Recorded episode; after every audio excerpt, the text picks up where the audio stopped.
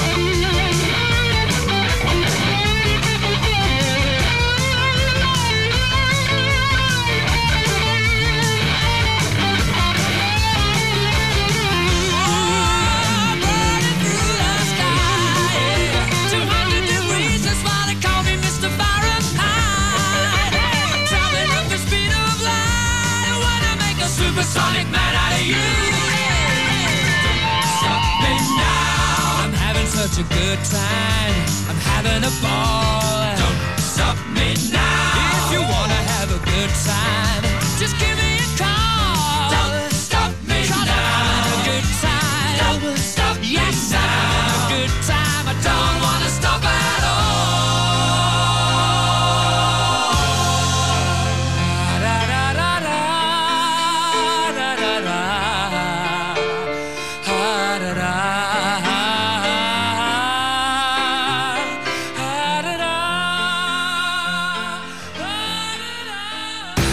Futuro es hora de Innova Rock, junto al periodista y fundador de NewsHolding.cl, Leo Mayer. 9.16 de la mañana, como todos los viernes, Leo Meyer nos trae un eh, tremendo entrevistado este viernes. ¿Cómo estás, Leo? Hola, ¿cómo estás? Buenos días, Marcelo. Hola, Carlos, ¿cómo estás? Hola, ¿cómo estás, Leo? Oye, ¿adivinan cuál es una de las tres carreras de cinco años con menor campo laboral en Chile? A ver, podría decir eh, psicología, podría decir eh, periodismo. Ah, Ay, qué bueno ahí. y me quedé, me quedé ahí. Por lo mismo, el periodista mira con tanta esperanza aquellos temas vinculados con la tecnología y el emprendimiento. Y el cruce de ambos. Por ejemplo, ¿con qué trabajan los periodistas? Con Datos, principalmente con datos, información. Y la tecnología supone un acceso más expedito a los datos de personas e instituciones. Pero los datos realmente importantes casi siempre se esconden bajo kilos de material irrelevante que se sube y baja de Internet. De allí que nace el concepto de la minería de datos. Y en eso nuestro invitado de hoy se ha vuelto un experto. Periodista chileno con amplio reconocimiento por su trabajo en La Nación y como subdirector del Mostrador. Pero es principalmente en su labor como investigador, docente y emprendedor donde más brilla. Hoy se vincula con más de 10 proyectos en paralelo, pero el principal es Fundación Poderon Media, de la cual emerge una plataforma que mapea quién es quién en los negocios y en la política en toda Latinoamérica, y que busca promover una mayor transparencia para todos.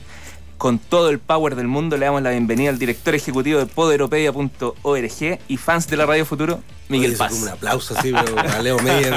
Increíble. La, Estuvo toda la semana la mejor escribiendo. presentación que me han hecho tres nunca. meses preparando esta presentación. Muchas Oye, gracias, Miguel, Leo.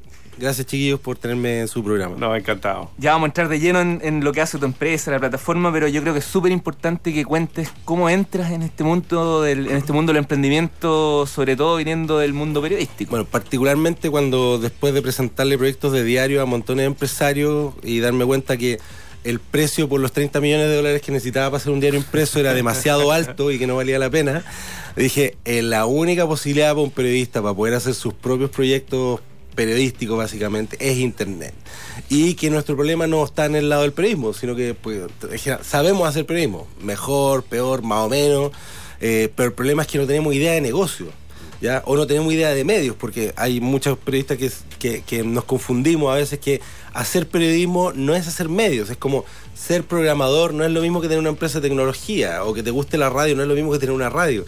Entonces, que hay montones de otros componentes que además generalmente están en, en- conflicto de interés, o sea, el que, el que vende tiene que vender para que el que genera contenido genera los contenidos y estamos siempre en una pugna y es importante poder entender esos procesos para poder llevar adelante tus proyectos. Y a mí en particular esto fue como el año 2006, ya yo había estado, había participado en el primer grupo de La Nación Domingo, había, era colaborador, en ese tiempo renuncié cuando todo el equipo renunció, después, unos años después volví, eh, nos echaron a Alberto Luengo, después a Juanito Walker, y, y llegó un nuevo director que en realidad no quería hacer periodismo, sino que quería cuidar la pega, y en ese momento fue como, hay que salir de este lugar, y la única forma es vía internet y aprendiendo cosas. Y entonces ahí me puse a, investigar, a quemar pestañas, muy autodidacta y, partimos en eso y después ya en, el mostrador, eh, como era un, más medio pequeño que tenía que, crecer, eh, nuevamente el problema principal no era el periodismo, sino que era como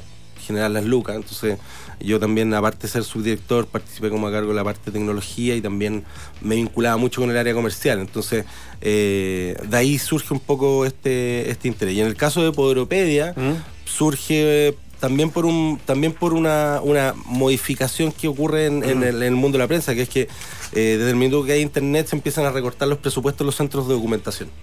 ¿ya? Y resulta que las noticias están compuestas por un suceso nuevo, un contexto y un, dato, archivo. Claro. Claro. ¿ya? Claro. Entonces el, el- el contexto depende de cuán experi- eh, cuánta experiencia tiene el periodista, pero el archivo es lo que le suple a ese periodista cuando no tiene contexto. Claro, eh, y uno se acuerda, oye, hace como 4 o 5 años ¿Verdad pasó esto dijo? mismo, Claro. y ahí uno va Claro. al archivo. Claro. Pero Entonces, ya, ya no hay. Claro, y además, de repente en tu sitio web, como que en tus mismas notas, que no, tú no las guardaste en un blog o algo por el estilo, y eh, cambia la plataforma. ¿ya? Entonces, Perdiste.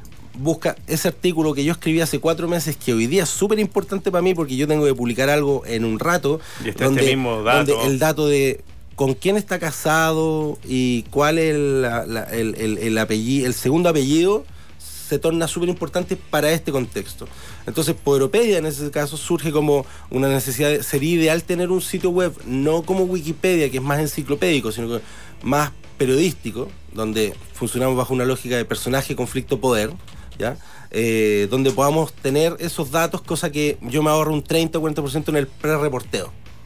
Y de ahí para adelante, Poderopedia fue como ampliándose a partir de su propio usuario. Es decir, esto no es solamente para los periodistas, de hecho, es mucho más utilizado por ciudadanos, por lobistas, eh, por gente que trabaja en embajadas. O sea, a mí un montón de veces nos mandan mail así como agradecer. Gracias por esta base de datos gratuita donde yo puedo decirle a los empresarios brasileños que van a ir a Chile ¿Quién es? quiénes son en el área forestal. Claro, claro. ¿Cachai?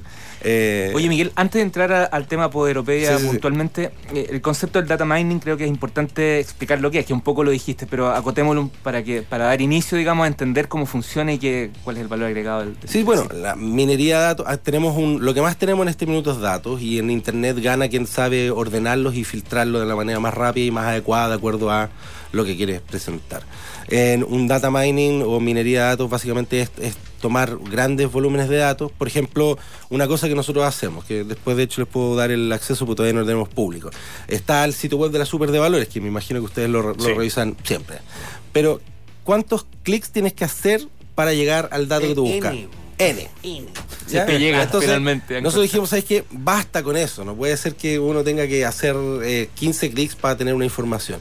Entonces lo que hacemos nosotros es, de manera legal, cabe decirlo, extraer toda la información de la base de datos de la super de valores ¿Procesarla? con, generar, con un robot y generar un, un buscador con una tabla muy sencilla, ¿ya? donde yo digo, si yo pongo, por ejemplo, Gonzalo Bofil, y me dice si Gonzalo Bofil es director de alguna empresa, es miembro del, de- si es presidente del, del directorio, si tiene algún cargo, si es accionista dentro de los 12 accionistas, o si es accionista dentro de, dentro de cualquiera de los accionistas, y por otro lado, en qué otras empresas aparece mencionado. ¿ya?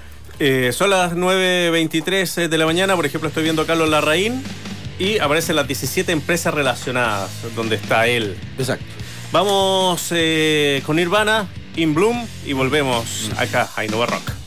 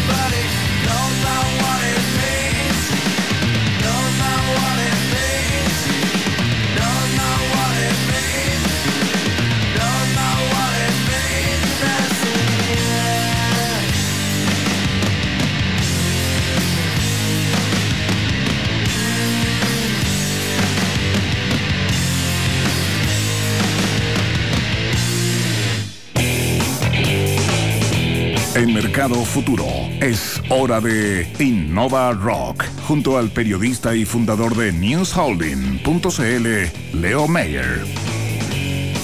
Ya estamos de regreso en Innova Rock junto a Marcelo Alvarado, Carlos Tromben en Mercado Futuro. Hoy estamos conversando con el director ejecutivo de Poderopedia.org, Miguel Paz, una plataforma que mapea quién es quién en los negocios y la política.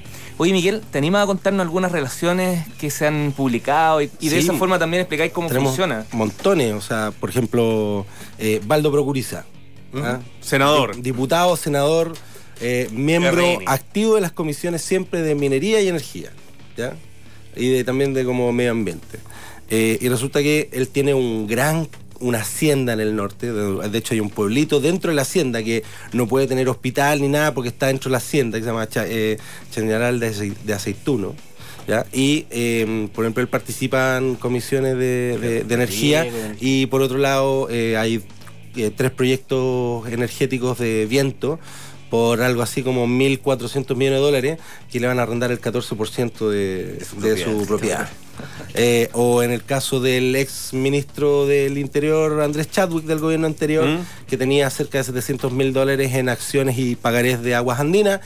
Y tocó la mala suerte que Aguas Andinas eh, se, se co- se cortó el agua porque hubo un- una luz en la precordillera justo en el verano y el ministro del Interior está a cargo de la seguridad interna del país, entre ellas la seguridad eh, de agua, o el caso, por ejemplo, de Julio Pereira, o los Ah, sí, el Servicio Impuesto Interno. Claro, que lo, lo reventó un poco eh, qué pasa cuando salió que cuando publicaron que tenía un vínculo con Cencosud, pero además tenía acciones, ponte tú, del banco que además facilitaba la operación entre Cencosud pa- y, y- y- y la compra de Johnson. O sea, Miguel, hay montones de casos. De hecho, el principal problema que tenemos acá es el tema del conflicto de interés, bajo una lógica de es un país chico, Chico, obviamente que nos vamos a conocer, pero en realidad no es así. O sea, el punto es que el 50% de la gente que toma decisiones en el ámbito empresarial y político del país proviene de cinco colegios. Eso es el 0,03% del sistema. Entonces, no es que sea chico, lo que pasa es que tenemos una élite demasiado homogénea, Muy que viste igual, piensa igual, consume igual, y que es muy... Vive dis- donde vive. igual. Vive o sea, son donde- 5 kilómetros cuadrados donde se concentra todo el poder de Chile y donde curiosamente no hay una fiscalía antimafia porque se ve muy feo. Oye, nos queda poquito tiempo. Eh, ¿Salen a Latinoamérica? ¿Ah? ¿Salen a Latinoamérica? Estamos en Latinoamérica ya, Sí, ¿qué estamos en, en Colombia, con- siempre trabajando con eh, organizaciones periodísticas locales aliadas, y en Venezuela, donde además eh, Poderopedia viene como anillo al dedo porque hay, ha- en, en el último tiempo ha habido un montón de, difícil ahí, de ¿ah? gente comprando medios que han sido, y son palos blancos del gobierno. Entonces, los principales periodistas de investigación se están mudando a Internet y nosotros tenemos el, el placer y el gusto de tener a César Batiz, por ejemplo, que es, el, es como un Mónica González de, Mm. de, de- de la claro. investigación de Venezuela trabajando como editor de Poderopedia. Entonces estamos súper felices por eso eh, allá y en Colombia también. Oye, por ejemplo, estoy viendo a Andrés Chadwick, tú que lo nombraste, y hay muchas líneas y uno los puede desagrupar, agrupar, eh, temas políticos y todo eso. Eh, ¿Qué significa la línea? ¿Que está ligado pero no explica por cuál era la ligazón? Eh, bueno, ahí nosotros todavía tenemos que mejorar, por ¿Cierto? ejemplo, el caso de las, vi- de las visualizaciones para que sean mucho más eh, fácil de entender y todo. De hecho, estamos... Claro, por, por ejemplo, John O'Reilly, ¿por qué Claro, está ¿por qué ligado vinculado? con Bueno, Chadwick? En, en- en- en la página de él, donde tú ves las conexiones, está Sí. explicitado por qué. En el caso de las Muy bien. visualizaciones, donde se tiene que, que todavía que mejorar Work eso. in progress de Eh, la enormidad de los Claro, datos. así que nada, pues como este es un proyecto sin fin de lucro, nos pueden donar para hacer esas mejoras, chiquillos. Encantado. que, eh, ¿Está, el modelo de donación o...? Ah, crowdfunding. Crowdfunding. Sí, muy bien. Sí. Oye, eh, Leo Meyer, Miguel Paz, Carlos Tromben, muchas gracias por eh, esta compañía. Ha sido muy interesante, Miguel. Gracias a ustedes. Muy bien. Gracias. Leito, Nos vemos, nos el próximo, vemos el viernes. Próximo viernes, Buen sí. fin de. Igual, todos. que lo pase muy bien. Chao, chao.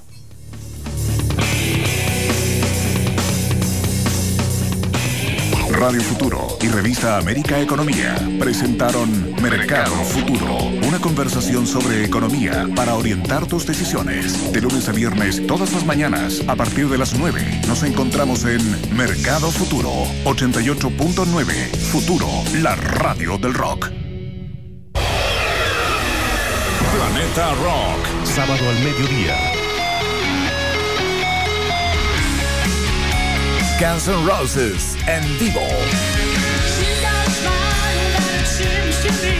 Repasamos el Appetite for Democracy, el último registro de la versión 2.0 de la banda de Axel Rose, grabado en Las Vegas el año 2012.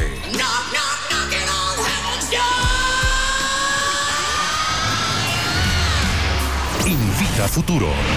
La radio del rock. En la radio del rock, marcamos la temperatura. 8 grados. Futuro, la radio del rock.